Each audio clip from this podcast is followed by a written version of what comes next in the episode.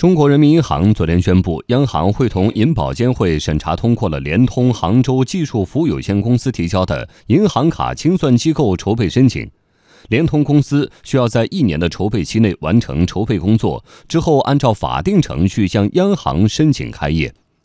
联通公司是美国运通公司在我国境内发起设立的合资公司，作为市场主体申请筹备银行卡清算机构，运营美国运通品牌。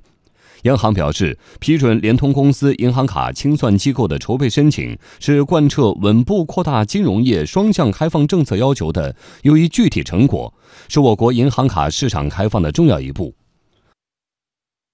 开放银行卡市场，有利于为产业各方提供多元化和差异化的服务，培育公平竞争环境，构建合理稳健的产业结构，提升我国银行卡市场服务水平。